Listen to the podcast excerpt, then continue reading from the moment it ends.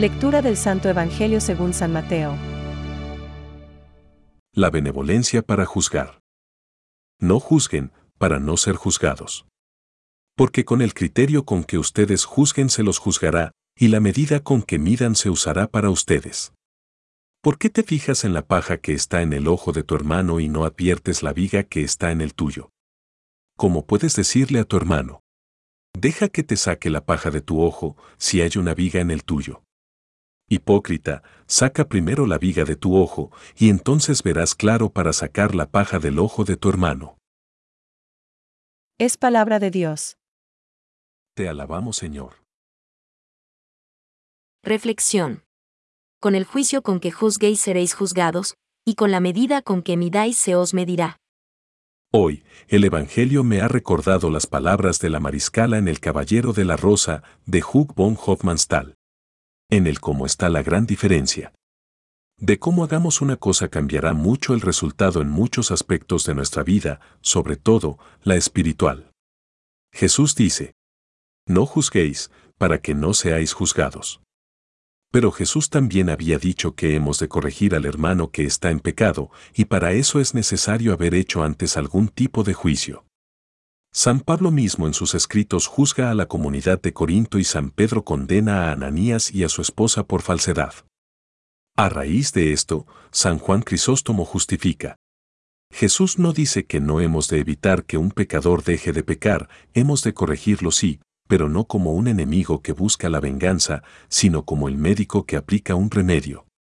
El juicio, pues, parece que debiera hacerse sobre todo con ánimo de corregir, nunca con ánimo de venganza. Pero todavía más interesante es lo que dice San Agustín. El Señor nos previene de juzgar rápida e injustamente. Pensemos, primero, si nosotros no hemos tenido algún pecado semejante. Pensemos que somos hombres frágiles y juzguemos siempre con la intención de servir a Dios y no a nosotros. Si cuando vemos los pecados de los hermanos pensamos en los nuestros, no nos pasará, como dice el Evangelio, que con una viga en el ojo queramos sacar la brisna del ojo de nuestro hermano.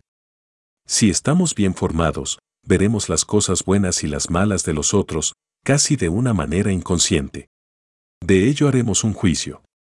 Pero el hecho de mirar las faltas de los otros desde los puntos de vista citados nos ayudará en el cómo juzguemos. Ayudará a no juzgar por juzgar, o por decir alguna cosa, o para cubrir nuestras deficiencias o, sencillamente, porque todo el mundo lo hace.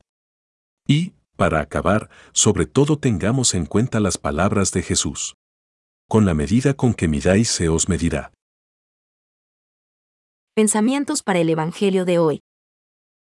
Los hombres sin remedio son aquellos que dejan de atender a sus propios pecados para fijarse en los de los demás.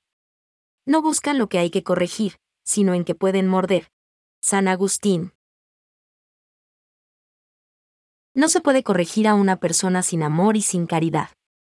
La caridad es como una anestesia que ayuda a recibir la cura y aceptar la corrección. Francisco.